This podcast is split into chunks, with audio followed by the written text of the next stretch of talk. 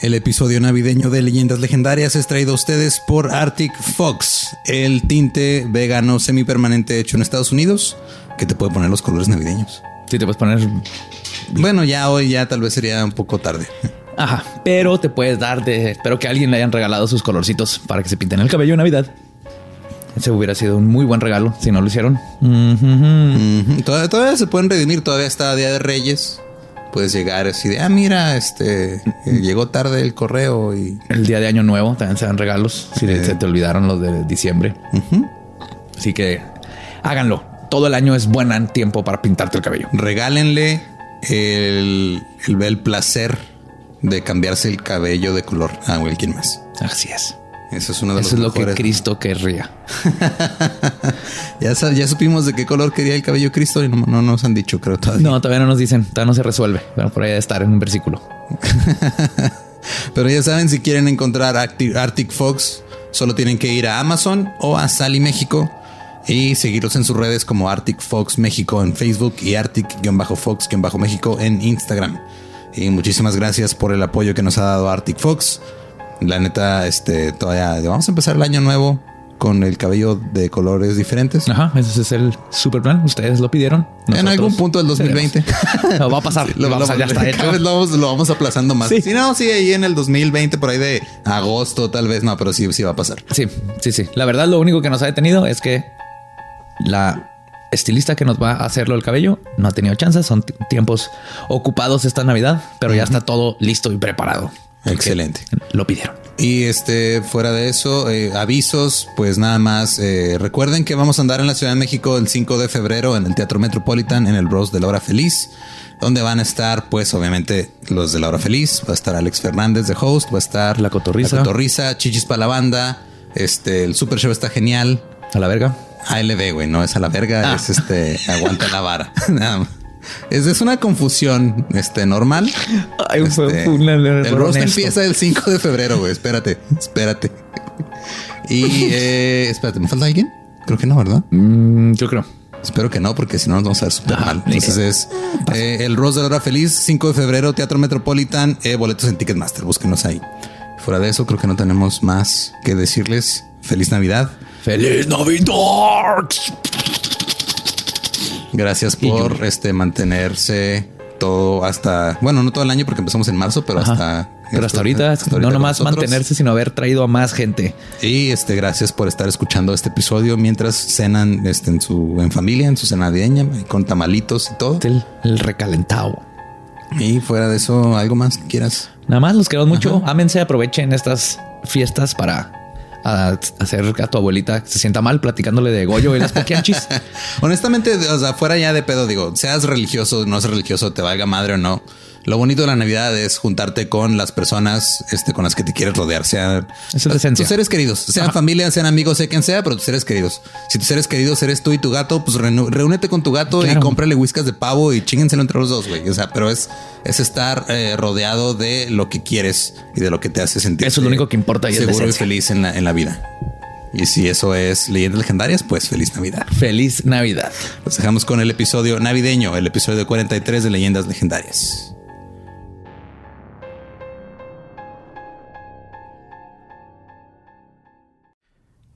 Hey, ¿qué tal? Soy Lolo de Leyendas Legendarias y les quiero dejar un pequeño adelanto de nuestro nuevo podcast. Estás escuchando El Dolop, parte de All Things Comedy Network. Este es un podcast de historia americana en el que cada semana yo, Eduardo Espinosa, le contaré un suceso histórico americano a mi amigo José Antonio Badía, que no tiene idea de qué se va a Ok, lo bueno es que el tema. No, lo bueno es que nada más te trabas cuando lees, ¿verdad? Sí, O sí, sea, sí. No, no cuando voy a decir una línea que he dicho ya como cuatro o cinco veces.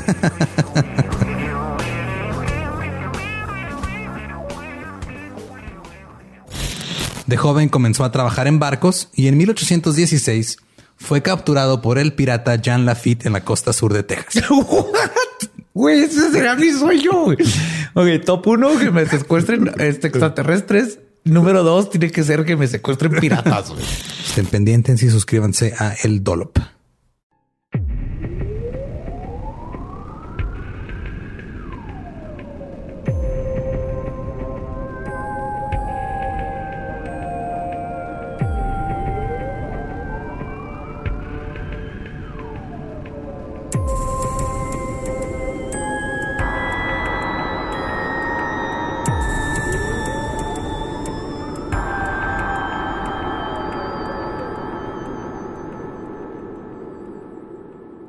Bienvenidos a Leyendas Legendarias, el podcast en donde cada semana yo, José Antonio Badía, le contaré a Eduardo Espinosa y a un invitado especial casos de crimen real, fenómenos paranormales o eventos históricos tan peculiares, notorios y fantásticos que se ganaron el título de Leyendas Legendarias. Y estamos aquí en otro miércoles macabroso en un set completamente nuevo, o sea, aquí en el librero que ya conocen todos, porque no hay luz en el set de Leyendas Legendarias. ¿Cómo estás, Eduardo? Enojado con la Comisión Federal de ah, malditos. Les van a caer. No, no, no, déjenlos en paz, déjenlos en paz. No les empiecen a madrear con tweets. Estamos bien, el programa continúa. Todo salió muy bien. Y tenemos hoy aquí en la silla embrujada a un muy buen amigo. De hace mucho ha trabajado con nosotros en el Late Night. Hace stand-up y viene desde los Estados Unidos, del Paso, Texas Sam Butler. ¿Cómo estás, Sam? Hola, ¿cómo están? Mucho gusto estar aquí con ustedes. no, no se crea. Eh, me, da mucho gusto estar aquí con ustedes. Este, gracias por invitarme a leyendas legendarias. Me acuerdo cuando eran leyendas locales. Pero ahora son legendarios. Ya, ya, ya. Felicidades. Tuvimos el, daño. No, sí, está chido. Sí, No, más hablamos de burritos. el bache ese. O la vez que subimos un tope y las llantas de atrás nunca bajaron. Eso fue como en el 96. Nunca bajamos ese tope. Eso me pasó a mí de veras. Subimos el tope, las primeras llantas, las de atrás subieron y nunca bajaron y ahí se quedó el carro forever. No sé, no sé qué pasó. No, esa es una, leyenda legendaria. sí, pasa. Este, el, ghost tope. El tope es como las colinas fantasma, ¿no? Que se supone que está, o sea, se ve como si fueras para arriba y si pones el carro neutral, sube. Sí. Ah, sí, donde hay en todos lados, ¿no? Y que puedes ponerle talco y se marcan las manitas de los niños, porque en esas colinas siempre se murió un carro con niños. Siempre. Por alguna razón. En el paso hay una. Ahí en este, en, en Scenic Drive, hay un lugar donde dejas el carro y lo, lo empujan. De veras. Este, hacia arriba. Yo había, yo había escuchado que en, en um, en Trans Mountain. No, eh, este, el camino de um, Anthony Gap, el que va de las cruces por atrás del cerro, así, y luego Ahí está. cruza a Nuevo México. Y luego ya te vienes por, por el otro lado del cerro. A mí nada más me ha pasado que lleguen no fantasmas, son güeyes que quieren limpiar el vidrio. Fuera de eso. si te tocan el vidrio, te dejan las manitas pintadas. el otro día pasó a, lo mejor están, o sea, a lo mejor están este, ahí coludiendo. Llegan esos güeyes y te manchan el vidrio y luego llegan, llegan sus descendientes a limpiártelo por cinco pesos, güey. A mí me pasó algo horroroso. Llegaron a limpiarme el vidrio. Estaba distraído y no puedo decir que no. Empezaron, dije, pues ni modo. Busqué monedas, se los di y luego me dijo que eran 750. O sea, ya tienen un, un, precio. Ya tienen tarifario. Ya tienen tarifario. 7.50. pero 7.50 es poquito. Le diste menos de 7.50. Pero ya no tenía unas monedas. te le di 6 pesos. De hecho, tenía 6 pesos así en el. Te reclamó 7.50. Saca su terminal con el celular. No, lo mejor es que pues, no tenía, le di y luego me dijo, ah, bueno, pues no te voy a limpiar la otra mitad del vidrio y no me limpió otra mitad del vidrio que hasta la próxima cuando estará. Sí, pues feliz Navidad a todos. Sí. no, y si supieras lo que cobran los boleros. Pues hablando de Navidad, les va lo de hoy. Un 25 de diciembre como este, pero hace mucho tiempo, el mundo cambió para siempre cuando nació una estrella que anunció la venida de un hombre, que nacería de una mujer virgen y humilde. Durante su vida resucitó muertos e hizo milagros fue asesinado por sus enemigos en sus treintas y resucitó al tercer día. Es conocido como el Mesías, el Hijo de Dios, el Pastor, la Luz, nuestro amo y Salvador, y su nombre es Atis. o Mitras, o Dionisio, o Osiris, o Krishna. Depende de en qué año y cultura naciste. Porque todas estas deidades les pasaron por absolutamente lo mismo. El punto es que las culturas siempre han considerado sagrada esta fecha pero no en todas se celebra una blanca Navidad. De hecho, en varias culturas es más roja. Así que siéntense junto a su familia, agarren su recalentado porque hoy les voy a platicar de la parte más oscura y metal de esta fecha para que todos tengan una feliz Navidarks. ¿No se llamaba Crumpus? Ahí va a ver, vamos a ver un Krampus. el Ese es nomás uno, ¿eh? Sí, ok, va. Pero sí, así que feliz, feliz Navidad. vamos a empezar con esto. Antes de hablar de las criaturas y demonios de Navidad, les tengo que contar las raíces precristianas de la misma para entender un poco más de sus demonios y deidades y para que sepan exactamente qué se está celebrando en estas fechas. Porque lo siento mucho, les tengo que informar que si celebran Navidad son unos paganos. Así es. Todos ustedes son paganos y lo que están haciendo ¿Estás diciendo que Navidad es una fiesta pagana? Así es. Es la fiesta pagana por excelencia. Bueno, yo creo que hay una más pagana todavía. ¿Cuál? Este, no, Easter. La ah, Pascua. Ah, también Pascua. La Pascua Florida, porque esa tiene que ver con Sí. Sexo, fertilidad. Están escuchando, este Sam hizo movimiento sexual. Sí. Tiene que ver con sexo. Puedes decir sexo, ¿eh? puedes decir coger. Puedes decir, pues tiene que ver con fertilidad, Por eso los conejos ponen huevos. Ajá, pues es conejos y huevitos. Y huevitos. Todo lo que tiene que ver con mucho sexo y muchos niños. Y orgías y todo. En primavera, es mejor de temporada va a tener orgías. No, sé, cómo, eh, no como no lo atrapiaron. no, pues Navidad de perdida con cobijita. Sí, está, más frío para que todo está hecho chiquito. Todo se hace chiquito en el frío. Pues en el siglo 8 antes de Cristo, la cultura de los frigios celebraban el nacimiento de su dios Atis el 25 de diciembre. Cientos de años antes de Atis también se celebraba el nacimiento de un dios ese mismo día, Mitra. Este dios nació el 25 de diciembre de una virgen, murió y resucitó al tercer día, y el dogma de su fe era la noción del amor fraternal entre todos y la promesa de una vida eterna si te adherías a estos principios. El mitriaísmo se hizo muy popular entre los soldados romanos, quienes esparcieron esta religión por todos los territorios del imperio.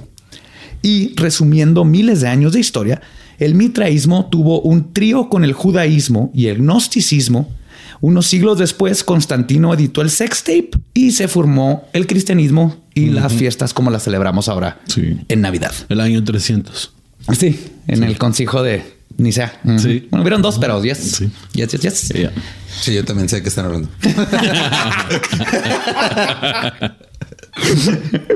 La realidad es que festejar el nacimiento de Jesús el 25 de diciembre no sucedió hasta el año 325 después de Cristo en Roma ya que era costumbre que los paganos celebraran esta fecha junto con todos los demás del nacimiento del sol, y los eruditas de la iglesia decidieron que la mejor manera de integrarse a las costumbres era cambiando la Navidad de su Dios a esta fecha también. Es como para adaptarse, ¿no? Más fácil, así para que acepten más fácil lo que les voy a predicar. Ah, mira, es casi lo mismo. Y para que dejaran los católicos de matar a los demás. porque los paganos eran de, ah, todo el mundo tiramos pari, no importa si crece en Atena o Mitras. O los católicos eran así los nerds que estaban en la esquina de que mm, mm, mm, eso no es canon. Y luego llegaban y te mataban. Yo creo que decían, ¿cómo les sacamos feria todavía? claro. ¿Cómo le hacemos para que los paganos nos, den una feria? hay otra religión que le podemos sacar lana. Aquí le podemos sacar una feria a estos vatos. y como decíamos, Constantino ratificó esto en el año 274 antes de Cristo, después de Cristo, perdón. Ya, sí, estaba tan bien visionario, ¿no? En 274 años van a ser un güey. Sí. Y, vamos a tener party y vamos a vender niñitos chiquitos. Vamos a vender real de bebé. Eso va a pegar bien cabrón. Y luego en dos mil años después van a vestir así una representación de su bebé con playeras de Cruz Azul. Van, a hacer maquetas, la gente va a hacer maquetas de su nacimiento. Van a hacer maquetitas para que no se les olvide cómo fue. Y pues Constantino hizo esto porque lo vio como algo necesario para que básicamente los cristianos dejaran de matar a los demás por tirar pari pagana en diciembre. Pero también tenía que ver que el imperio se estaba cayendo, ¿no? Sí, era. O sea, ya para el año 300 ya se habían. Era un desmadre. Gastado toda la feria, necesitaban más feria. Necesitaban llevarse bien entre ellos. Decían, no, pues vamos a unirlos a todos. Pues el imperio romano estaba en África, entonces decían, pues que ellos también sean cristianos. ¿Qué tiene? Todo mundo vamos a pistear ah, el mismo día, comer pavo el mismo día. Mardi Gras es lo mismo. Mardi Gras, sí. Sí, el Mardi Gras, todo eso es lo mismo. O sea, decían, es costumbre, es africana el Mardi Gras pero ya es parte de la cuaresma, sí. Y es parte de cómo en ahí Nueva Orleans juntó perfectamente las tradiciones africanas con el vudú. Gracias, Marie Laveau. Te amamos. Aparte que, o sea, que, qué bonito es el, el, Mardi Gras porque es una, pues una excusa para ver chichis. Y ya. No es tan buena, no, no, no, no están bonitas. No, no, no, te voy a decir que vas con la idea de que vas a ver chichis chingonas, pero vas y lo no, no son las chichis que no es que yo estuve. Eh, de hecho, estoy un poco sentido porque ese hubiera sido un buen episodio para que me porque yo viví en Nueva Orleans siete meses. Oh. Sí, entonces yo sé mucho de, de Nueva Orleans y dije, ah, chines. hubiera tocado perfecto. Hubiera estado perfecto, sí. Pero este, cuando yo voy cada año a Nueva Orleans es mi cosa, o sea, es mi ciudad favorita, una de mis ciudades. Y, y este, sí, sacar los beats, los, los, collarcitos, los, avientas, los avientas, pero las, las que están dispuestas a enseñarte las chichis por los collarcitos. Son los collarcitos de plástico, no, Güey, o sea, ¿Qué te esperas? Aviento unas perlas de 10 mil dólares y se me hace que te salen unas boobies bonitas. No, sí, no, no, no. Este, sí, este, yo de hecho mi cumpleaños el año pasado fui y este me conté como por lo menos unas ocho o nueve. O como que nueve, ahí hay un sí, sí o sea, personas. ah, nueve, pares, nueve pares, nueve pares. Sí, pero no mames, güey. Le, le, avientas más collares, pero para que se las tape. Ah, todos collares. Déjame en paz, güey. Déjame en paz.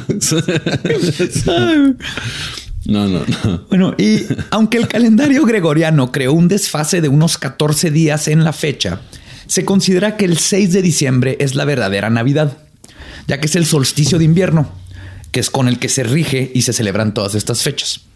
De hecho, en otra parte del mundo y antes del cristianismo, los anglosajones llamaban esta fecha Geol, que eventualmente se convertiría en Yule. Yule con Y. Oh, ok. Yule. Yule. time.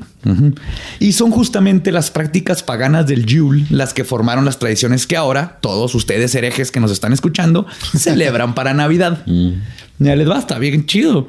Uno de los rituales centrales de Yule es el leño del Yule, el Yule log. Hay más Sí, el Yule log. Está bien fálico ese pedo. Sí, sí, es un tronco. Es un gigantesco tronco. Porque en tiempo de frío se hace chiquito. Se hace chiquito. y es un tronco que se tiene que encontrar, no cortar es arrastrado hasta una de las casas. Generalmente en los pueblos antiguos de los anglosajones y vikingos existía un lugar de reunión. Durante los duros días de invierno era más fácil que la comunidad se congregara ahí para sobrevivir y convivir que estar cada quien en su pinche casita, ¿no? El leño de Yule se prendía y se mantenía ardiendo durante los 12 días de Navidad.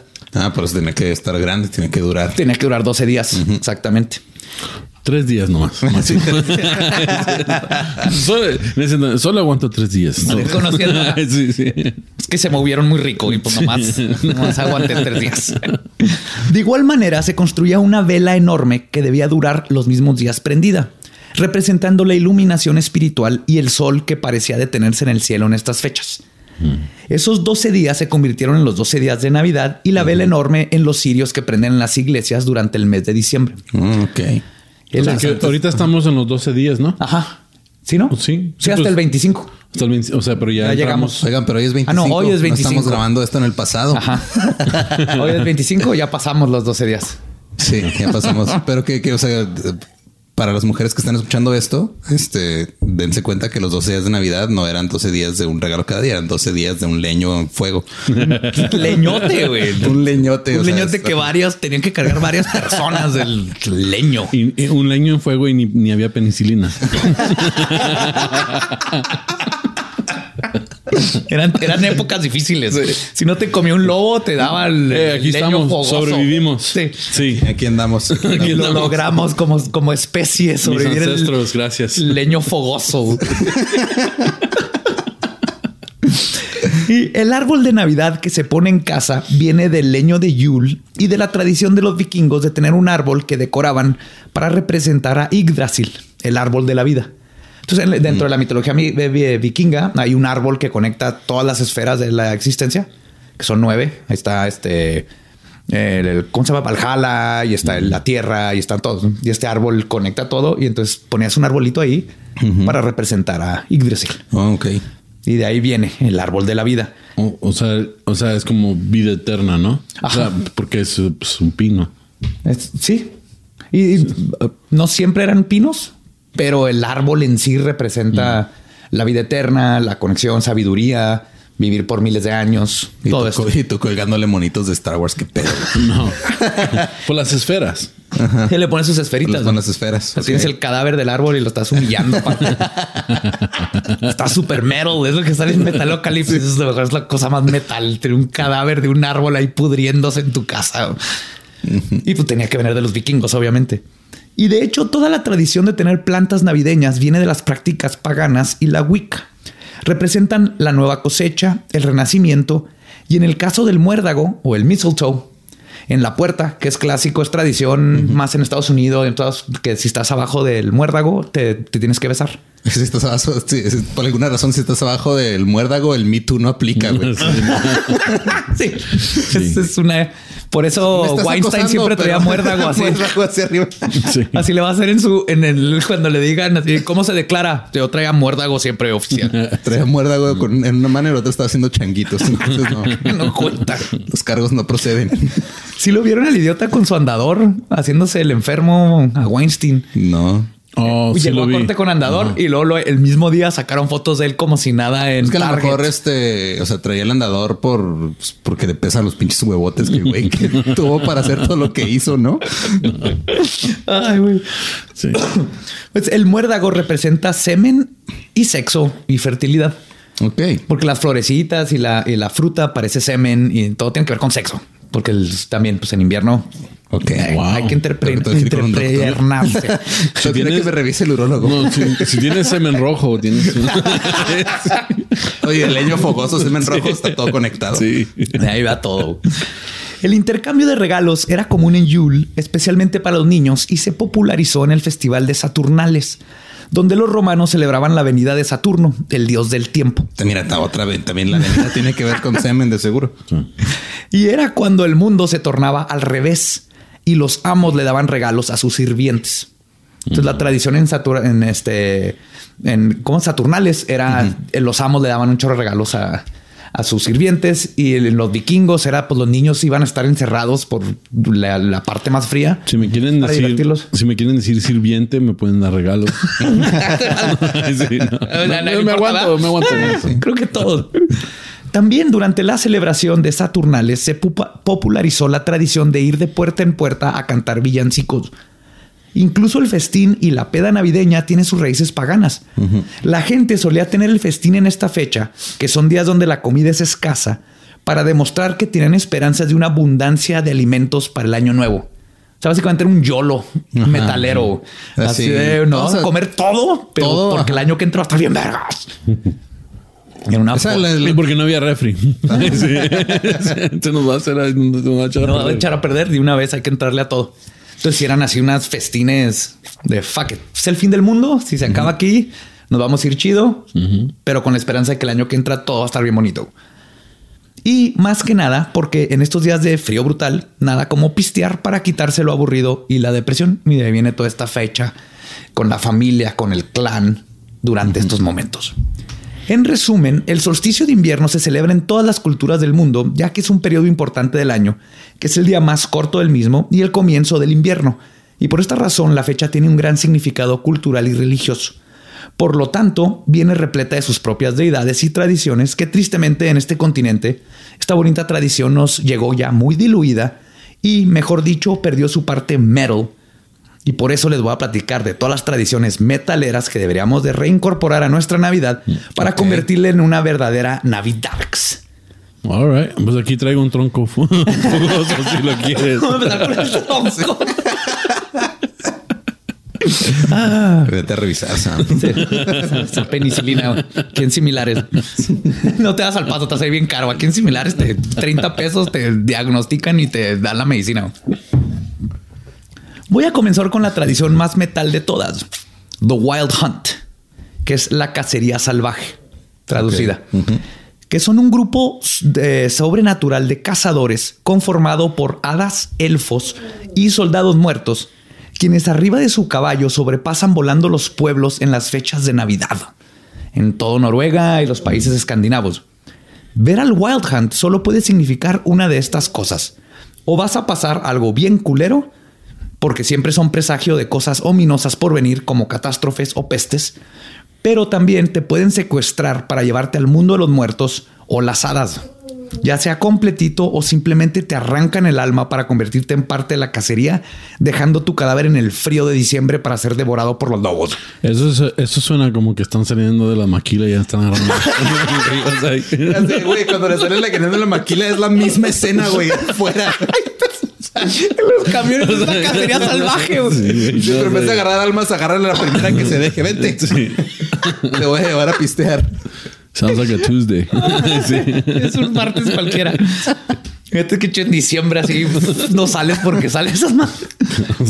Y por si esas cosas no lo hacen ya el evento navideño más heavy metal del mundo. Cuando este grupo de metaleros cazadores voladores nórdicos espectrales aparecían en los países escandinavos, eran liderados por ni más ni menos que el dios de dioses, el All Father, padre de todo, Odín, arriba de su caballo de ocho patas, Sleipnir. ¿Qué? Dato divertido, Sleipnir es el hijo de Loki y un caballo gigante. Ok, entonces este güey va arriba de su nieto. Sí, es su nieto, pero No, y Loki se cogió un caballo. Loki se cogió un caballo. Una yegua. yegua. Una yegua. Una yegua, sí. No quiere hablar de eso, pero lo hizo porque, como siempre, Loki metió a todos en un problema. Ajá. Y para resolverlo, A lo ver, que ¿qué, ¿qué problema te metes que la única salida es cogerte un caballo? De ocho patas. por, por eso la mitología noruega es la mejor del mundo. En resumen, Lo puso... Lo... quiso hacer pendejo un güey para que les construyera una muralla a todos los dioses. Ok. Y les dijo que si podía construir la muralla. ¿En no Lucky sé, Trump? en una Lucky Trump. Le digo, si la terminas en una semana, te puedes casar con, con mi hermana. No Creo que- le, le ofreció una de las diosas noruegas, no Creo que- Ok. no sé si la esposa de Thor, probablemente, pero era una de ellas. El punto es que el vato sí empezó a madre. Entonces traía su yegua con la que cargaba y era un uno de los gigantes y iba a terminar. Oh. Entonces lo- los dioses dijeron, hijo de tu puta madre, tú trajiste esto, esta morra no se va a casar con ese pelajustán, arréglalo tu desmadre. O sea que en ese entonces los albañiles también valían verga. También cabrones los albañiles. Entonces Loki, su, su solución lógica fue voy a seducir al caballo para que el vato no tenga con qué trabajar. Voy a seducir. Loki es la verga, güey. Voy a caballo. Llego con una paquita de alfalfa. Sí. Falfita, Una falfita. un cepillo para su cabellito, avena. Y, regresó con un caballito de ocho patas que se lo regresó a su papá, se lo regaló a su papá Odín. Wow. Nah. Ok. Si lean la mitología noruega, está bien vergas. Y es justamente Woden, Odín, que de ahí viene el nombre en inglés de eh, Wednesday. Wednesday. Ajá, ajá. Es el día de Odín. El día de Woden. Miércoles. Ajá, miércoles. Quien es el precursor de Santa. Según la tradición, los niños dejaban zapatos con zanahorias para que Sleipnir, pe- perdón, o sea, sí, le ponían zanahorias a los zapatos para que Sleipnir comiera, que luego se transformó en dejar calcetines en la chimenea. Y por eso ahorita los ponemos ahí. Y Odín, a cambio del favor, les dejaba regalos. Y esta tradición de alimentar caballos productos de la zoofilia nos lleva a la celebración de donde salió toda la Navidad que conocemos ahora, Yule. Ah, y de hecho Odín, pues en esos tiempos era el barba blanca, su gorrito, andaba con el Wild Hunt, viendo quién se portó mal, a quién se llevaba. O sea, dije- ustedes dijeron, vamos a hacer un episodio de Navidad. Necesitamos al más gordo barbón que encontremos. para que sea nuestra invitada especial. Si no nos están viendo en video, sí. Y pues quizás el más famoso antagonista de Navidad que se conoce es Krampus. Esta criatura originaria del folclore de lugares como Alemania, Austria, Suiza, Eslovenia, Hungría y la República Checa es quizás ahora con el que más estamos familiarizados como el anti-Santa Claus. O el chupacabra. O el chup- sí, es como un Sí, como chupacabra. Santa Claus. Y esos gemidos, si los alcanzan a escuchar, está aquí eh, Aldo Ernesto. Y quiere que lo incluyamos en el episodio. Sí, ¿quién quiere salir? Muy bien. La cotorriza tiene a Cleto, nosotros tenemos un perro ciego. Ay, señor gordito. Se les va. Esta, esta criatura es descrita como antropor- antropomórfica, mitad cabra, mitad demonio, con cuernos, colmillos, garras, patas de cabra, una lengua larga y bífida que carga cadenas, látigos y campanas y tiene un origen que precede a los católicos y sus tradiciones en esta celebración. El nombre de Krampus proviene del alemán Krampen, que significa garra. Ok. Herr Krampen. Y esta bestia torturadora de niños no es un simple demonio. Es el compañero de Chris Kringle, antes Odín, después Santa. Mientras que el padre de la Navidad ama a todos los niños buenos y les lleva regalos, Krampus se encarga de visitar a los niños que se portaron mal durante Krampusnacht, Krampusnacht. Que es donde llega y se los La lleva, noche ¿no? de. Krampus. Ajá. O sea, es como el yin yang, ¿no? O sea, Sí. uno bueno, uno malo. Exactamente, Sí. porque en todas las religiones y en todas las- siempre era por positivo y negativo todo. Había el yin yang, bueno y malo. Sí, como mi ex. Sí. Látigos, garras. y- Nada más que ya en vez Gol- de, golpeaba a los niños. nada más que ya no sé, igual los niños te los quedaste. Papá luchón. Durante el Krampusnacht, que es la víspera del 5 de diciembre, conocida como la Epifanía, con la finalidad de castigarlos es cuando llega Krampus. ¿no? Krampus, con la misma omniscencia de Santa para saber qué niño se portó bien o mal durante el año, encontraba a los malcriados y entraba a sus casas la noche de Navidad. Y una vez adentro, si los niños intentaban esconderse, utilizaba su cola para aventar mesas, camas, abrir puertas y sacarlos de donde estuvieran metidos. Suena como mi ex.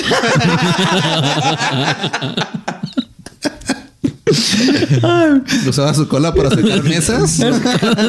Para sacarte donde anduvieras. Puedes esconder. Hacía esto con los niños merecedores de un castigo. Y a diferencia de Santa Millennial, que ahora solo les deja carbón a los niños Santo malos. milenial. Sí, sí. No, no, no. Santa, eso de dejar carbón. No, no, no, no, no. Krampus no se anda con mamadas. Primero les da, si encuentra al niño, les da una brutal golpiza a los mocosos con varas de abedul o usa su látigo hecho de cabello de caballo. Una vez que el niño ha sido amedrentado a punta de golpes, Krampus usa los ganchos que carga para enterrárselos, jalar al niño y luego meterlo en una cesta de mimbre que carga en la espalda. Donde, si tienes suerte, Krampus te devora o te ahoga en el río. wow. Entonces, esta es mitología alemana. Y checa, Y checa todo. todo esto. Ah, O sea que ahora la gente paga por ese tratamiento. Sí. sí. Me ahogas. se, vol- se volvió en toda una industria. Se llama S&M y está bien chingón Yeah. si lo haces bien. Pero eso nomás si, la- si tienes suerte. güey. Ajá, si tienes sí, suerte, tienes te ahoga suerte, o te ¿qué come. güey.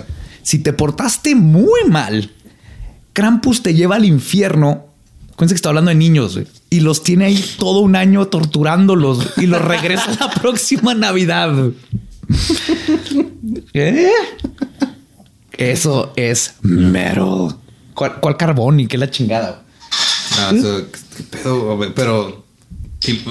o sea, No. estás quitando a los niños con un año.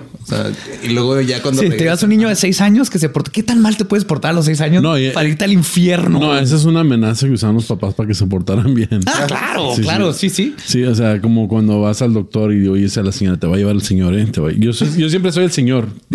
Tú Te va, a llevar, apunta. te, te va a llevar el señor. Ay, no, no, yo no lo quiero, señora. Quédese con él. Entonces, otro personaje mega metal de Navidad también viene de las religiones alpinas, específicamente del sur de Alemania, Austria y Suecia, y es Frau Perchta, también conocida como la Spinstubbenfrau, Spintusbrechfrau, o la mujer del cuarto del uso. El uso es las máquinas estas con las que tejes. Ajá, ok. ¿Ok? O spinster. Sí, o la, la que se quedó dejada. Ajá. La la, que- la que nadie se casó con ella. Ahorita vamos a ver por qué. De hecho, Frau es señora, Entonces es la Perchta. También la conocen como Berchta o simplemente Berta. Sí, sí. Sí, coincidencia. Ajá, coincidencia, Se sí. llaman Berta y se quedan dejadas. Sí, sí. es un nombre muy peligroso, Berta. Es como que fue primero, ¿no? El huevo la gallina. ¿Fue primero que se llamaba Berta o se quedó? o no consiguió pareja? por eso. ajá. Es que si tú, tú le pones Berta a tu hija, No, pues, pues ya bailó, ¿no? Ajá.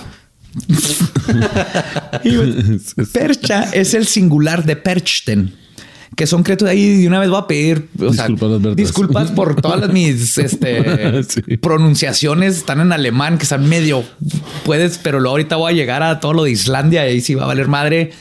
Lo siento mucho. Come on. Pero el, eh, es el singular de Perchten, que son criaturas como el Krampus, igualitos físicamente, y que acompañan a Frau Perchta. Ella es representada con una nariz picuda hecha de hierro, vestida en harapos que camina con un bastón. Tiene una pata de ganso y esconde un cuchillo bajo su vestimenta. ¿Trae filero? Trae su filero. ajá. Esta decrépita bruja está obsesionada con tejer y con las responsabilidades domésticas.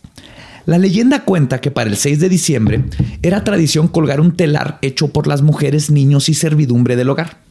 Si no habían terminado el telar para esta fecha, Frau Berta les daría, este, se daría cuenta al dar las rondas. Y si tiraste hueva y no acabaste de quemar, este, quemaba tu uso, perdón, si no habías acabado.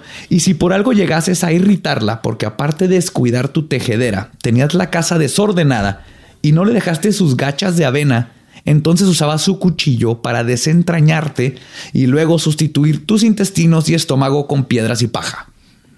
Wow. Ajá. Entonces, como la. O sea, tenías que hacer una cobija. Sí. Con tu familia. Ajá. Y colgarla. Y, colgarla. y si no. Ella iba, y si aparte de tener que hacer ese pinche trabajo, no trapeaste, eh, te sacaba los intestinos y te metía piedras. O sea, Berta es la peor suegra del mundo. una suegra paranormal con pata de, ganso. O sea, es buen pretexto para tener cobija nueva cada año. Esto me suena que lo inventó un hombre, ¿no? Esta leyenda. Estas cobijas están muy pinches. Mira, no tenemos cobijas, ya, ya trapeaste, están sucios los platos. Va a venir Frau Berta. Wow. Y también te mataba si se enteraba que comiste algo que fuera no el tradicional gachas y pescado que se come en su día. Pero no solo se dedicaba a destripar mujeres, también viaja con el Wild Hunt, atendida por sus Perchten y los espíritus de bebés no bautizados. La suegra paranormal, Pero un ejército de bebés es lo más este, inservible del mundo, güey. van a No te dejar dormir.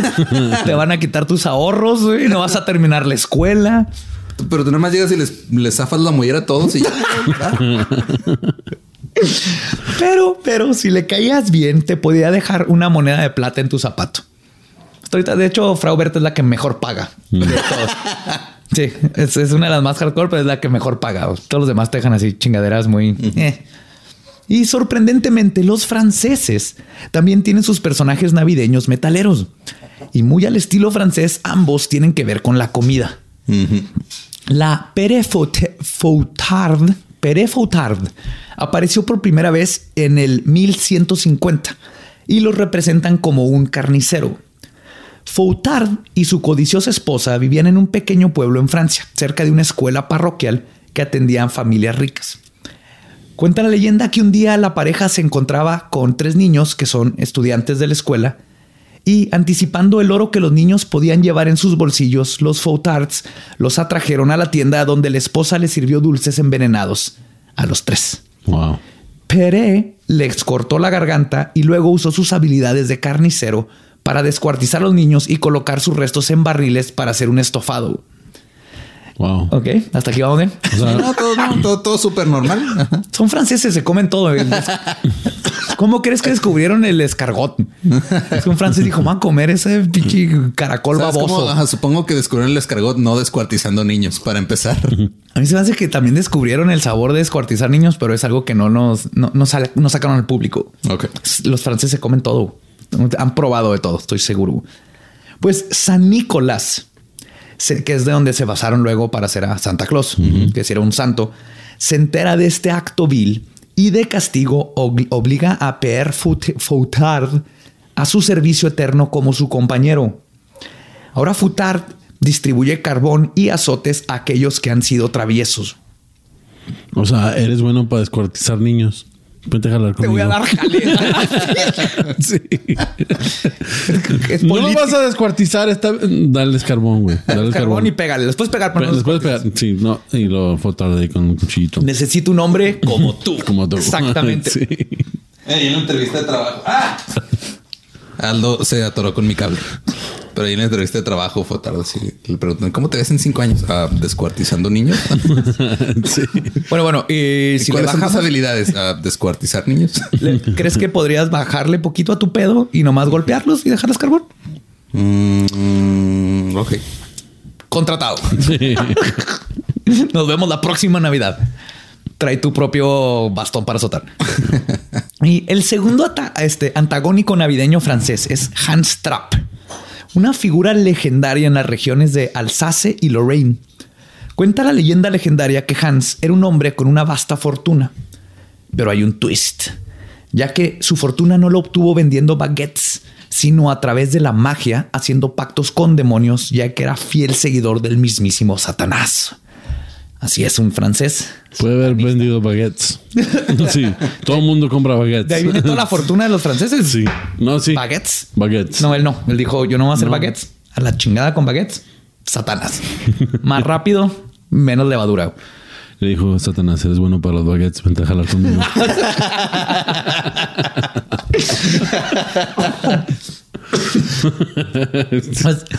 Hans era un hombre despiadado, vanidoso, codicioso y que se deleitaba en el pecado. En otras palabras, era francés. Pues sí, era un francés. La gente del pueblo comenzaron a chismear y eventualmente sus quejas llegaron al Vaticano, quien se enteró de la crueldad y las prácticas de ocultismo de Trapp. Por lo tanto, fue arrestado y llevado ante el Papa, quien lo excomulgó por satánico. Oh, yo pensé que lo iba a excomulgar porque ser nomás yo puedo ser así. Nada más yo. Nomás yo, güey. Nomás yo. Sí, fue por Nomás satánico. No, no. Le dijo, lo, lo excomulgó por satánico y cuando Trapp regresa a Francia descubrió que su tierra y sus propiedades habían sido confiscadas por la iglesia, dejándolo sin un solo centavo. Además de perder todo, los aldeanos de su ciudad natal lo rechazaron y lo desterraron al bosque en la cercana Alemania. Enfurecido y lleno de desdén contra todos los que le habían quitado todo por lo que había trabajado, hizo lo que todo un buen goth haría en la misma No trabajó.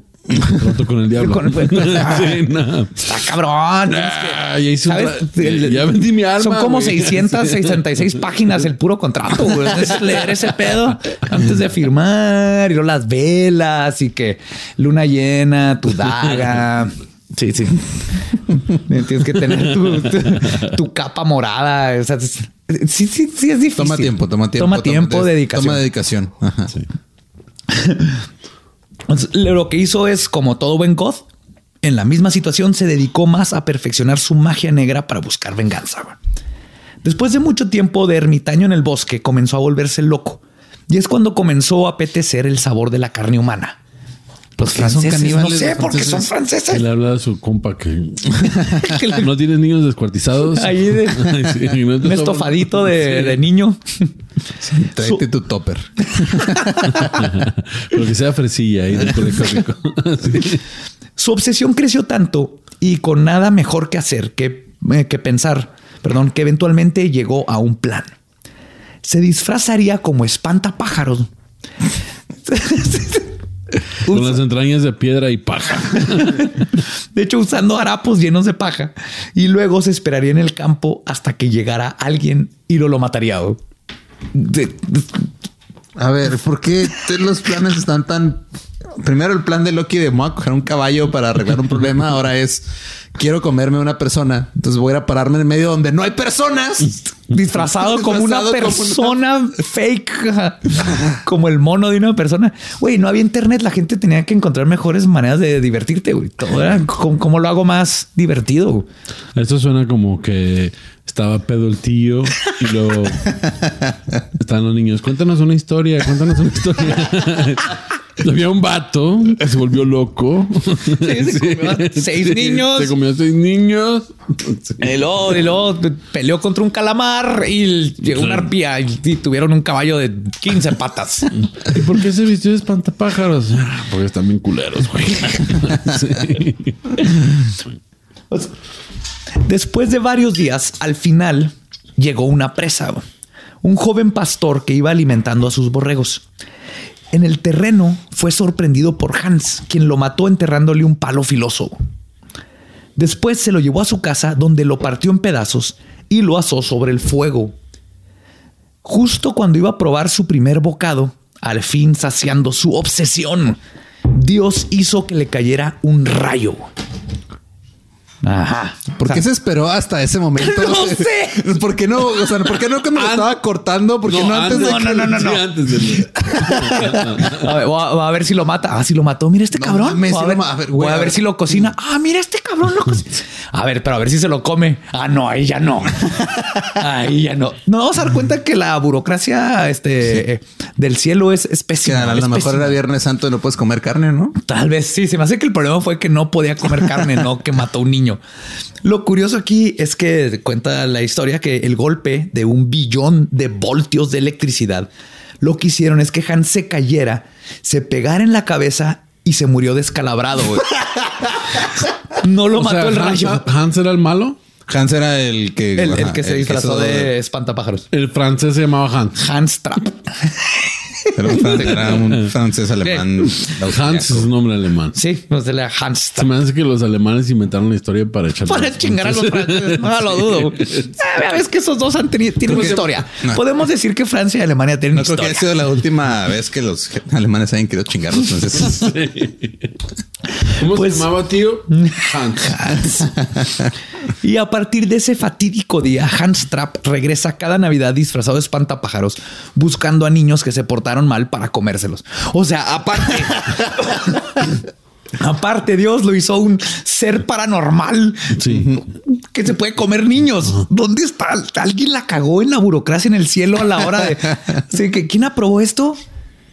¿Por qué lo hicieron fantasma? ¿Por qué le dan poderes para ir a matar niños? Ah, cabrón. No, pues. Y luego, pues, y luego, pues, este, se Si equivocaron. no, no de- sé, así güey, un güey en el cine. No, perdón, yo no sé. Yo soy el que hago llorar las estatuas de la Virgen María en, en México. Ah, sí, no. Sí, pero tienes que ver allá en ese. En el otro. Es en el otro cubículo. Iba, iba a presentarme a Halloween, pero pues soy bien huevón. Navidad, jala. Y del otro lado. pensando que el extraño mundo de Jack está bien Está darks bien para darks. No, no, no, no, no. Estaba faltan cosas súper chingonzotas. Del otro lado del charco francés, los galeses tienen su propio espectro navideño en la forma de Marie-Louid, que se escribe L-W-Y-D.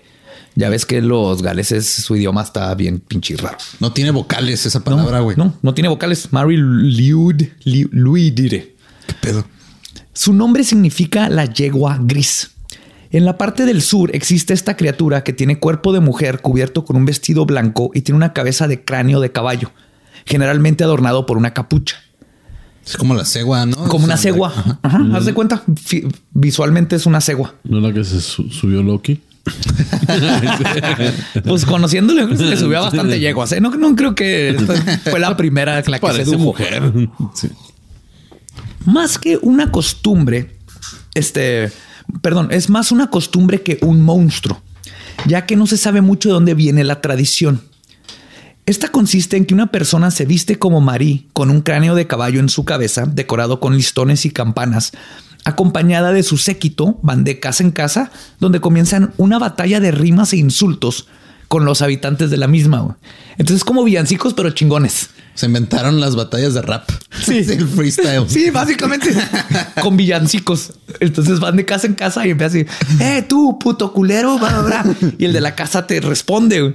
Y una vez que María ha sido abatida con suficientes insultos, los dueños de la casa la dejan pasar para que espante a los malos espíritus que están adentro y les traiga buena suerte a todos los que viven ahí. Eso está chida. Sí, consíguete una vieja caballona. sí. Espanta los espíritus de tu casa. Así, ¿verdad? Los italianos celebran su paganismo con la Befana, conocida como la babushka en Rusia, Ah, sí. que significa epifanía en griego y es la bruja de la Navidad. Ya ven que se celebraba epifanías donde terminan los 12 días de la, De la Navidad. su leyenda nos dice que ella vivía sola en una casa en las colinas de Italia. Una noche notó una luz brillante en el cielo, pero la ignoró. A los pocos días, tres magos llegaron a su casa. Eran ni más ni menos que Melchor, Gaspar y Baltasar. Andaban bien pinche perdidos, ¿eh? Llegar a Italia para ir a... Bueno, que todo el mundo en esos tiempos creo que andaba perdido. porque les va? Sí, Me- sin, Google- sin Waze está cabrón. Está güey. cabrón. De hecho, Melchor, Gaspar y Baltasar en camino al baby shower de Baby Jesus, perdidos y a falta de Waze y Google Maps, le preguntaron a Befana si sabía dónde quedaba la pari. Befana no tenía ni idea de dónde quedaba Belén, pero los dejó quedarse la noche a descansar. Al día siguiente, los magos le dijeron a la viejita que si quería acompañarlos. Befana declinó la invitación porque tenía que seguir limpiando. Después de un tiempo, se arrepintió de no haber ido al baby shower, así que preparó un lonche, regalos para el niño y se llevó su escoba porque obviamente María iba a necesitar quien ayudara a limpiar la casa. y esto es parte de la leyenda. Esto no lo estoy inventando. De hecho, lo que, estoy- lo que les estoy leyendo es cómo, lo, cómo viene. Desafortunadamente, Befana seguía sin saber dónde estaba Belén y se perdió porque Porque todo el mundo se perdió en esos tiempos. Pero unos ángeles se apiadaron de ella y le dieron el poder de poder volar con su escoba para que llegara rápido a su destino. Mm, ok.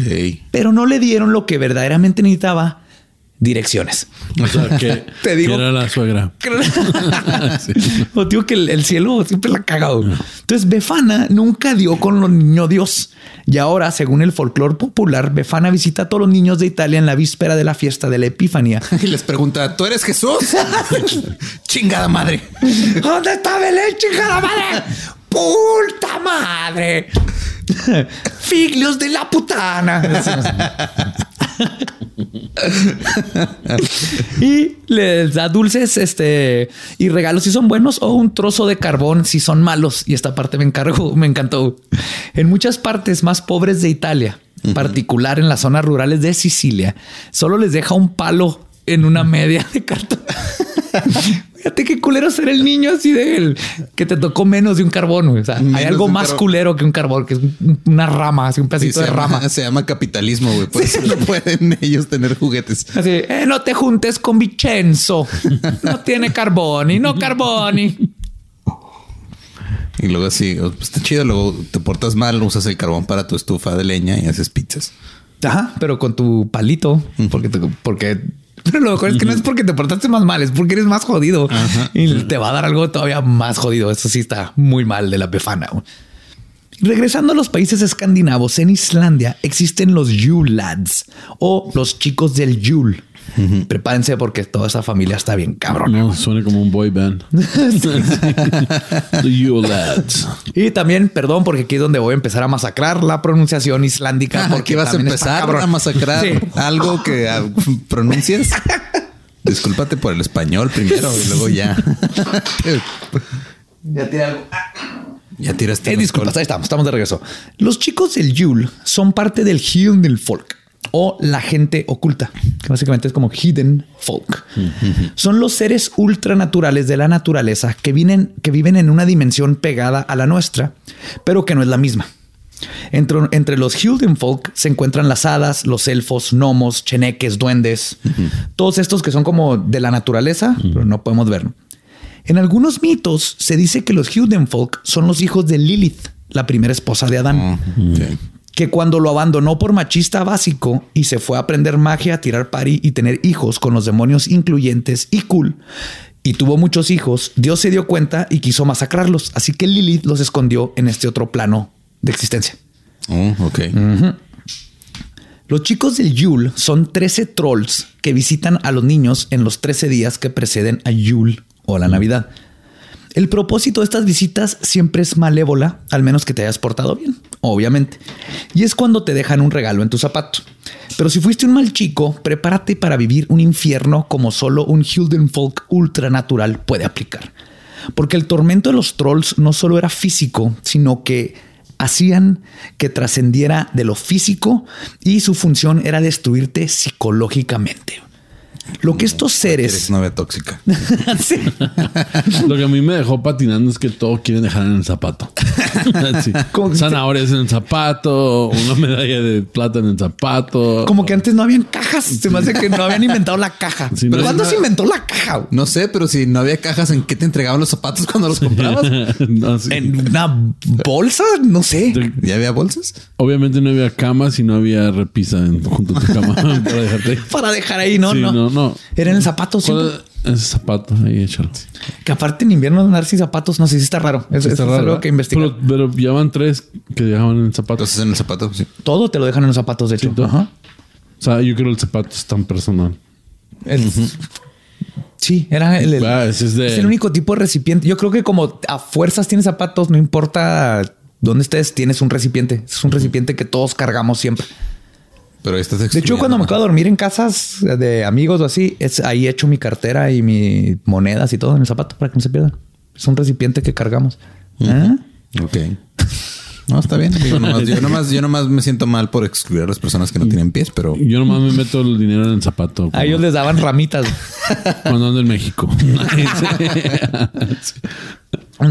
Lo que estos seres hacen es tan grotesco y brutal que el gobierno islandico prohibió oficialmente en 1746 que los padres atormentaran a sus hijos con este folclore de estas criaturas. Wow. Pero, como esto es leyendas legendarias y el gobierno de Islandia no tiene jurisdicción, disculpen, pero yo sí les voy a contar. Cuáles son los tormentos. ¿1700 qué? 1746. O sea que había milenarios en 1746. Sí, Millennials. Ah, sí. No. el mundo no ha cambiado. No ha cambiado. Ok. Déjenme intento. Steckhausar llegaba, ese es uno de los hermanos. Steckhausar llegaba y chupaba las fresas que los granjeros guardaban en el cobertizo. güey. Gilhagur entra en la noche y se toma la espuma de la leche en las cubetas de leche directo de la cubeta. Nomás la espuma. Wow. La leche ahí la deja. güey. Stufur es adicto a robarse sartenes y comerse lo que se queda pegado. Nombre impronunciable porque tiene una letra que no ve- no sé qué es. es- Parece una P, pero si la bolita de la P estuviera en medio del palito, pero vamos a decir que es Vorsulerkir. Chupa todas las cucharas de la casa. Todas. Entonces se mete y la gente empieza a chupar las cucharas. Potaskefil agarra todas las ollas. Ah, perdón, con él ya estaba. Sí, las ollas que no fueran lavadas y la, también las limpias y también las chupa. Askalseleinkir se come la comida que le dejaron a las mascotas. Si tienes un perro, va a llegar este troll y se va a comer la comida de tus perros. Juroskelir atormenta a los niños azotando las puertas o haciéndolas rechinar para que los niños crean que hay un fantasma. Pero si hay un fantasma, no hay, No, hay un troll. hay un troll. No es lo mismo. y, y aparte son vikingos. Trolls han de ser algo normal, pero fantasma, ese sí, no mames, qué miedo. Skigramur llega y se come todo el yogurt. A eso suena como mis amigos que andan en grifo. güey. ¿Verdad? Eso estaba pensando. Sí, o sea, está, escribiendo un roomie grifo, güey. Está, está hablando de, de, de como cuatro comediantes eh, después de un show, güey. O sea, sí. De hecho, creo que estos no eran trolls, son orcos, güey. orcos que, ajá, que ya tienes desde el viernes, ya es domingo, no se han ido de tu casa. Sí, y no. están. Ah. Ya nomás hay yogur, güey. Chíngate, um, ponle yogurt a la tortilla, güey. Queda bien pinche bueno, güey. Sí. Y luego Byunganka- Byungankrerir se come los embutidos. Glugangerir es un pervertido y lo que hace es que se asoma por la ventana para ver qué hay adentro. Pero si algo le gusta, como electrodomésticos, o a veces regresa después a robárselos. A veces. De nuevo suena como Sí. sus amigos grifos, güey. Sí, va y lo empeña cuando ya se la acaba. No, el es, es- ese es tu amigo que ya anda en crack. anda en Sí, crack. el crack es el que va a terminar. de- es que es mi mejor amigo, pero y, necesito un fix y te chinga la tele. Lo peor de todo que el gobierno este vio esto tan cruel que lo hizo contra la ley. Sí. Gatapepur es como Glungangir, pero con la nariz. O sea, le gusta oler por debajo de las puertas para ver qué y quién está, porque tiene muy buen sentido el olfato y es un pervertido. Ket- Ketkrokur carga con él un gran gancho de carnicero con el que se roba carne. Y que Traxkir entra sigilosamente a los cuartos para robarse velas y dejar a los niños en la oscuridad. Ah. Aparte, las velas antes eran caras y era algo muy. Es lo que hacen los tres hermanos de Yul, los chicos de Yul, Los chicos de Yule. los orcos de Yul. Pero el terror de los chicos de Yul no termina ahí. Verán, para tener chicos de Yul necesitas padres de los chicos de Yul. Y la madre de estos pelajustanes es alguien a quien le tienes que temer. Grilla es la responsable de dar a luz a los chicos. La describen como enorme, con 13 colas y pezuñas en sus pies, además de tener barba y cuernos. O sea, una troll chida. Y por más atractiva que podamos considerarla dentro del mundo de los trolls, su vida amorosa es otra historia. Grilla se casó tres veces. Conocemos su historia matrimonial, sí. Pon atención. Grilla, a pesar de estar toda buenototota, 13 colas. ¿Cuántos trolls tienen? Pueden decir que tienen 13 colas y barba. Grilla se casó tres veces. Su esposo más reciente que se le conoce se llama Lepalueoi. Y aunque siguen juntos, su relación no ha sido mejor. En una ocasión lo encontró teniendo un amorío con la sirvienta Lupa, Wow. quien quedó embarazada de Skrogur. Entonces Grilla corrió a ambos de su territorio y no se sabe dónde están. O sea, como puedo ver, la- las leyendas escandinavas se meten un poquito más así de... Y entonces Gagrungir maneja un No te, BMW. o sea, no te bastan las 13 colas que tienes en la casa, tienes que ir a buscar una a otro lado. Abre una página de Facebook. Mamá luchona, 13 colas. 13 colas, barba.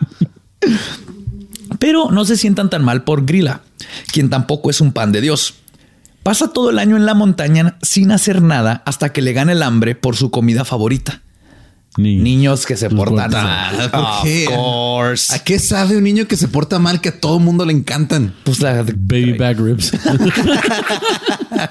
costillitas de O puerco. sea, los niños que se portan mal le encantan a Grilla, al pinche Krampus, a los sacerdotes. O sea, güey. Han de soltar un químico, ¿no? Así, algo. o sea, sí, el, el mal comportamiento huele a. Dicen Es sazonador. Dicen que los adultos están un poquito muy duros. Quieren algo más tiernito. Más tiernito. Y es entonces que sale una vez al año en Yule a buscar ingredientes para su estofado. Igual que Santa y los demás monstruos de Navidad, tiene la habilidad de reconocer cuando un niño se portó mal. Pero los ingredientes son, o sea, aparte de los niños que más le pone comino. Oye, pero tiene 13 colas. Imagínate ir al baño. bueno, no dice cuántos anos tiene. Podemos asumir Que uno por cada que uno, nomás para no hacer matemáticas y todo lo es, es más por algo práctico, porque no quiero meter en esto. Bueno, quiero aventarnos otra media hora. Pero, o sea, estás, le- estás leyendo la receta de tu estofado de niños y dices, ok, necesitas este, 8 onzas de Brian. Ve por un Brian. Ajá. Un niño que, le- que se robó Un dinero de sus papás. No, un niño que le agarró la pierna a, a su compañera. Ajá. Pues cuando encuentra alguno de sus ingredientes para su cena, cena navideña, simplemente lo toma y mete en su costal para llevárselo a su casa y cocinarlo. Además de su esposo huevón, sus 13 hijos malcriados, unos 7 hijos bastardos, Grilla también tiene un gato gigante fashionista de nombre Yolacoturin o el gato de Yule. Yola, porque a huevo que es una mujer con gatos, es una cat lady. No, y sus chavos van y lamben sartenes en otras casas porque no quieren comer niños. Yolacotrin también le encanta el sabor de los niños y junto con toda la familia disfuncional de trolls baja a la montaña en invierno. Pero a diferencia de los demás, el gato de Yule solo se come a la gente que no le dieron ropa nueva en Navidad. o sea, tú sales así por leña de que hace frío. Ve, ve, Jacinto, necesitamos leña porque nos estamos muriendo de frío. Y si Jacinto no trae un suéter nuevo, verga, se lo come el gato. ¿Cómo sabe el gato que es nuevo? ¿Te pide el recibo? Pues se nota. Es fashionista. Yo creo que se da cuenta que es otra, que ese no es de temporada, güey. Sí, perdón, que, pero ese, ese suéter que traes es de eh, es otoño de- invierno de 1715. Sí, sí. Vas para la. Te voy a comer. Ajá. Sí, así que si estás estrenando la nueva línea fashion, todo va a estar bien con el gato. O sea, pero qué, qué chido. O sea, qué, qué imaginación, ¿no? Dices, yo quiero que me den ropa nueva acá. o sea, y luego en 1700 era muy difícil conseguir ropa. Entonces, No, y, y de hecho, sí, sí leí que esta tradición, por ejemplo, tal vez viene de que para incentivar a que regalaras nueva ropa y todo esto, si te regalaban algo nuevo era porque el no mames, güey, dame un suéter feo porque pues, me van a comer. a comer dame algo Hay que nuevo. activar, hay que activar la economía. Ajá. Y como dato divertido, Bjork, la famosa La cantante. Everything is music. Pop, beep, pop, pop, beep, pop, pop. Ajá. Bjork compuso una canción sobre el gato de Yule en 1987. Ahí les ponemos el link. Está horrible. Horrible. Y siguiendo con los países escandinavos, llegamos a los Tomten. Estas criaturas son básicamente gnomos con barba blanca, gorrito rojo de unos 60-80 centímetros de alto y es exactamente los que pones en tu jardín. Así los que Los te gnomos venden. de jardín. Los Ajá. gnomos de jardín. Así el. El, el de meme de. Oblígame Perro.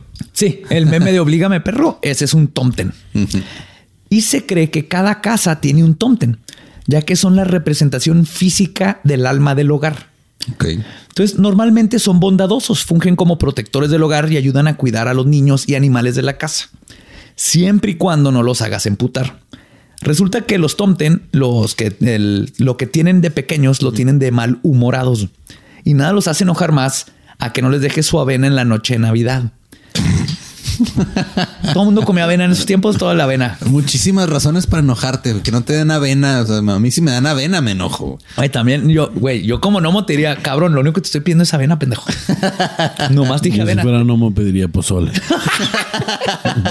Pozolito, no mames. Yo creo que los cheneques piden pozole, ponen pozole al cheneque y puta madre, va a estar toda madre. güey. O, si llegaste a enfadar a uno de estos gnomos, comenzarás a ver que suceden cosas en tu casa. Se te pierden las llaves del carro, eh, se cuaja la leche, sales y las colas de tus vacas están amarradas en un nudo. No mames, güey. Súper, todo mundo puede así como entender Todo esta mundo- parte. todo el mundo se puede sentir identificado. se con identifica, pero si hacen eso, te amarran las vacas en... También, pero también pueden morderte y su mordedura es venenosa.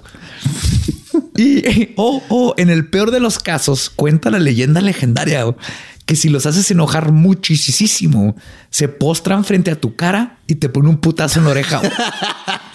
Yo prefiero eso que me en las colas a, la, a Neta, las un, golpe en la oreja en invierno es, es de lo peor que te puede Yo, hijo, cuando jugaba fútbol, así le- O sea, o sea que cuando los haces enojar, un chingo hacen lo que cualquier humano haría, soltarte un chingazo. Sí, o tú, morderte. Pero es- primero, lo- su último recurso, es un putearte la oreja. Primero te muerden con su mordida venenosa, güey, pero el putazo en la oreja es que eso sí duele, güey, en invierno. Venenomos. Venenomos. Si era Ok. una chida playera. Venenomos. Está bien, verga. Y pozole pa'l cheneque. Pozole pa'l cheneque. Pozole pa'l cheneque. Y finalmente, no podemos hablar de Navidad sin hablar de los hombres lobo. Sí, señor. Invierno, invierno, nieve, Lobos. Navidad, lobos. Licántropos. Según varias tradiciones alrededor del mundo, nacer el 25 de diciembre automáticamente te maldice en convertirte en hombre lobo. Porque estás naciendo el mismo día que el niño Jesús. Y esto es visto por Dios como que el bebé está compitiendo con su propio hijo, güey. Oh, yes. Che, ahora resulta que Dios es como de esas mamás que llevan a modelar a las niñas. güey. Aparte, pinche es así de que, what? Toddlers and tears. Yo qué tuve que ver. ¿Qué está pasando? Yo no tengo la culpa que mis papás hayan cogido hace aproximadamente 40 semanas. Ajá, sí que No, está te, te imaginas a mamá. No, no, no, no, no quiero que me salga el lobo. 24 horas más. Espérate, espérate. Pues en Italia la maldición sucede si naces el 20 o 21 de diciembre. En Alemania la maldición se extiende por los 12 días de Navidad, que son del 25 de diciembre hasta el día de la Epifanía, el 6 de enero. No, con razón, güey. Yo nací el 28. Ah, pues ahí está. Hombre lobo. Y los días cambian, pero lo que esta leyenda tiene en común en todos los países donde es parte del folclore es que la causa de convertirte en hombre lobo es, es esa causa de una maldición. Sí, el hombre lobo siempre ha sido es una maldición, un curse. Generalmente un castigo por blasfemar de una forma u otra. Una creencia común en muchos países a ambos lados del Atlántico era que una persona podía convertirse en un hombre lobo si alguien los maldecía. Y la persona que hacía el maleficio a menudo y casi siempre era un sacerdote o incluso un santo, quien usualmente los castigaba por pecados, aunque estos fueran imaginarios. Que se me hace bien chingón que tú castigo por masturbarte en público, o sea, que te hagan un hombre pinche lobo, o está bien vergas. Pues yo sería. Yo- deberíamos de regresar esa práctica, güey. Hay que regresar esa. Ah, ¿La de, la de masturbarse en público o la de convertirse no, la de convertirte, conviertan en hombre puto lobo. Hombre lobo, ya si va a ser homosexual o no, ya es problema del. En hombre lobo. Y un ejemplo de dicha blasfemia navideña es la creencia en Rumania de que si con O sea, de creer en Rumania en general. si crees en Rumania, ya estás blasfemando. Ya estás ma- veriendo madre, sí. Lo que dice en Rumania es que si coincides al bebé en Navidad, tu hijo o hija será hombre lobo o mujer loba, ya que debiste haberte abstenido de tener sexo ese día. ¿Por qué? Pues porque es el cumpleaños de Dios y el bebé Jesús no te quiere ver cochando en su cumpleaños, güey. Quiere mirra, oro y especies. Si no, los reyes magos hubieran llevado pornografía, güey. No te quiere ver cochar. Está, está raro porque, pues, Pues son diferentes tiempos, ¿no? O sea, en diferentes lugares. Sí. Ajá. Cambia. No sé, o si naces el 25, otro es si coges el 25, otro es el 21, 20. Sí, obvio. Aquí ya cu- cuando, empiezas a hablar del 25, ya estamos hablando de en el medievo, donde ya se hizo como que estándar de que el 25 es el día del niño Dios. ¿no? Pero, el- Pero la- viene siendo el 26 en, en, en Japón. sí, sí. depende de dónde estés. Ajá. Sí. Sí, entonces cámbiate, cámbiate de, uso horario de para, uso horario para para coger, coger en Navidad. y que no ajá. te hagas hombre lobo. O coge el 25 y con suerte te haces un hombre lobo y está- tienes un hombrito lobito. Está bien chido. o mujercita lobita. Uf. Come on. ¿Quién no quiere uno? Mira, hablando de lobitos, esa es Margarita Maggie. Y Ah, me quedé. En 1555, el arzobispo sueco Olaus Magnus escribió La historia de los pueblos del norte, en la que dijo que en el festival de Navidad hubo una extraña conversión de los hombres lobos.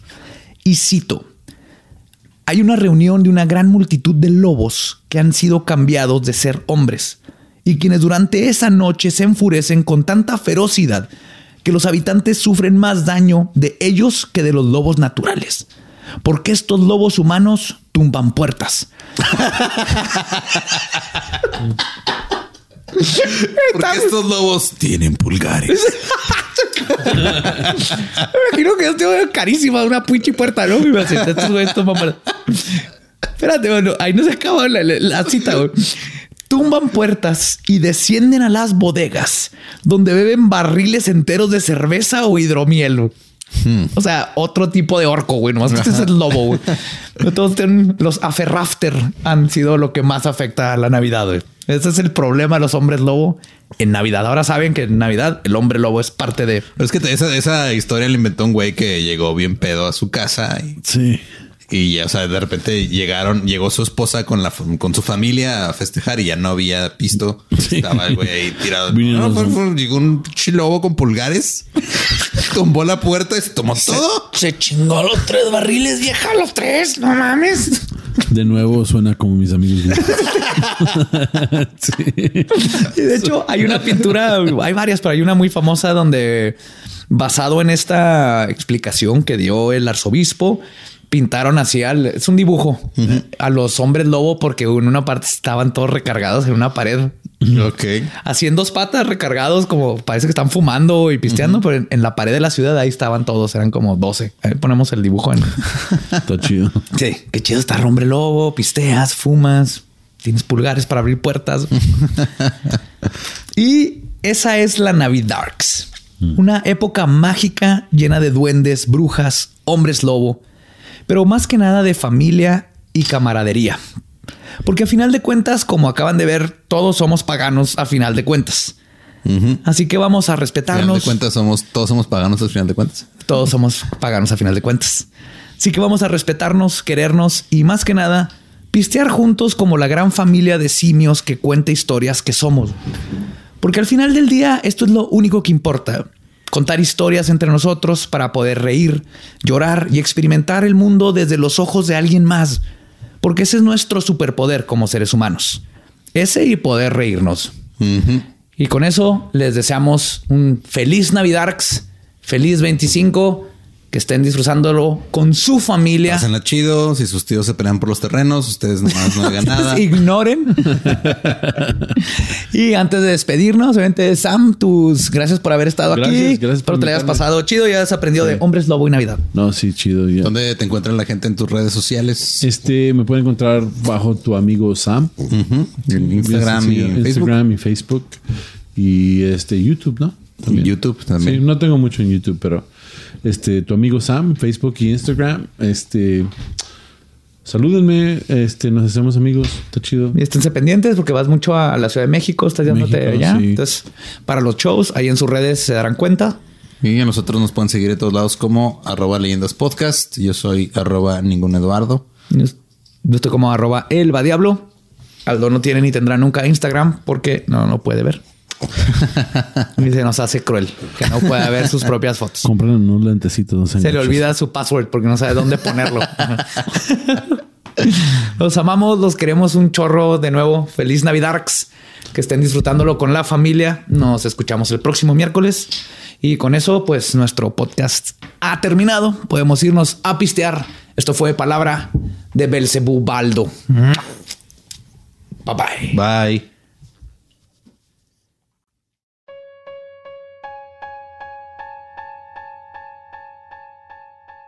Seguimos aquí celebrando Yule o el solsticio o Navidad o nomás estar echándote una peda bien padre con tus seres queridos. Y viene la parte donde les damos sus saludos a todos ustedes que nos escuchan. Pero antes de los saludos, quiero saber qué me trajiste del río por, por Navidad. Porque en mi cumpleaños me diste Freybury de uva. Hasta la fecha no se me quita el dolor de cabeza. No sé qué le echaste a esa madre. Ahora en Navidad, ¿qué me trajiste del río? Cáscara de tamal. ¿Cáscara de tamal? Sí, pues es la cáscara que le quitas al tamal, vienen en cáscara. Es una hoja, güey. Y es hoja de maíz. Y esa sí, esta sí te la debo en el del río, creo que no hay. Pero lo que sí hay es, es la solución a los problemas más comunes eh, en épocas navideñas, que es falta de alcohol y de botanas. Ajá. E indigestión, porque también tienen ahí cosas para la panza, para el mal del puerco. Entonces, este, pues, muchísimas gracias también a Del Río por apoyarnos en Leyendas Legendarias y por traernos cosas bonitas como eh, lo que estamos tomando en este momento. Oh, yes. Y ahora sí vamos a saludar a la gente eh, que de regalo de Navidad vamos a saludar a los que nos pidieron saludos como en septiembre. Ándale, ese es el plan. Nos tengo aquí unos poquitos y ahora nos vamos con los de septiembre. Que digo, spoiler alert, este son los últimos saludos del año y, y del show. Y del show. Así es. Sí, este eh, ahí estaremos en contacto con ustedes, pero ya, o sea, los que quedan pendientes, ahí después los saludo a todos, no sé cómo. Igual, este vamos a hacer algo. Hacemos algo chido para los que están en la lista, pero este creo que ya es tiempo de retirar los saludos. Sí, es, es una tarea sisifiana, se dice. Sisifiana, sí, sí, de sisífica, sisífica, sifílica, Ajá. de todo. Terminable. Y vamos a hacer algo para resolver eso, pero sí, estos son últimos saludos del año. Ya veremos otras cosas de cómo mandarles todo nuestro amor, que también ya lo hacemos con cada episodio. Entonces van los saludos. Este, un saludo a Music Yes Love. Otro a donde está Alejandro Guerra. Este es Jorge Vázquez. Y me falta está Den Martínez. Y un saludo a toda la familia Terrazas que nos están escuchando. Tú sabes quién eres. Tú sabes quién Ahí en Los Ángeles. Terrazas en Los Ángeles. Señor. Como si no hubiera su visita. Sí. Ah, esa familia Terrazas. Sí. Oh, un saludo a esa familia Terrazas. Esa familia Terrazas me cae súper bien. Sí, sí, toda la familia Terrazas. Jugar cartas con la familia Terrazas es lo más es padre. chido, güey, sí. Eh, yo quiero mandarle saludos a Lucy.saguen, a Magda López y Rodgar, Osvaldo Espinosa, que creo que podríamos ser primos si que Espinosa no fuera con Z el suyo. A Calixes, entonces Calix Z 117. Sof Dankat 18, Karina Martínez, Ricardo Vargas Pérez, Elba Mandujano y Jacobo Montoya. Para Dante Mata, su esposa y su cuñada. Espero que sean dos personas. ¿Es Dante Mata o Dan te, Te mata? mata. No, es, es Dante Mata. Dante Mata, ok. Sí. Pide saludos para su esposa y su cuñada Sandra Cuevas y Moni Cuevas. Entonces, saludos para Dante Mata y las Cuevas. Dante Mata en las cuevas, ajá. Para Sergio Vázquez Burgos y para Mingo Ramírez, Alexis Salas, su primo Juárez, no, su primo de Juárez, Eldan Rodríguez. Y que está en el juego, en el vampiro, de, de- juego de de vampiros, el de. Sí, se lo conoces tú, ¿no? El- Sí, yo jugaba de- ¿Con él? Con él. Ok, bueno, Del sí. vampiros. Vampire the Masquerade. eh, ajá, Aidan le, le recomendó a Alexis Salas eh, el podcast. Saludote, y me acabo de dar cuenta que tal vez no debería leer saludos mientras estoy borracho, pero bueno. Y este a Jocelyn Arbuto y a su novio contador Ernesto. ¿Has contado? Un saludo y una disculpa por todas las veces que le hemos tirado mierda a los contadores, pero este bien se sabe que los contadores vienen al mundo a salvarnos del SAT. Mientras, mientras eh, nos quitan toda la alegría que podemos tener en la vida. Así es. Gracias por eso. Pero a ti, Ernesto, te amamos. Ajá. Alguien tiene que hacer esa alguien tarea. tiene que hacer eso. Alguien tiene que arreglar mis pedos. No, ya, ya están arreglados, pero alguien tuvo que arreglar mis pedos con el SAT.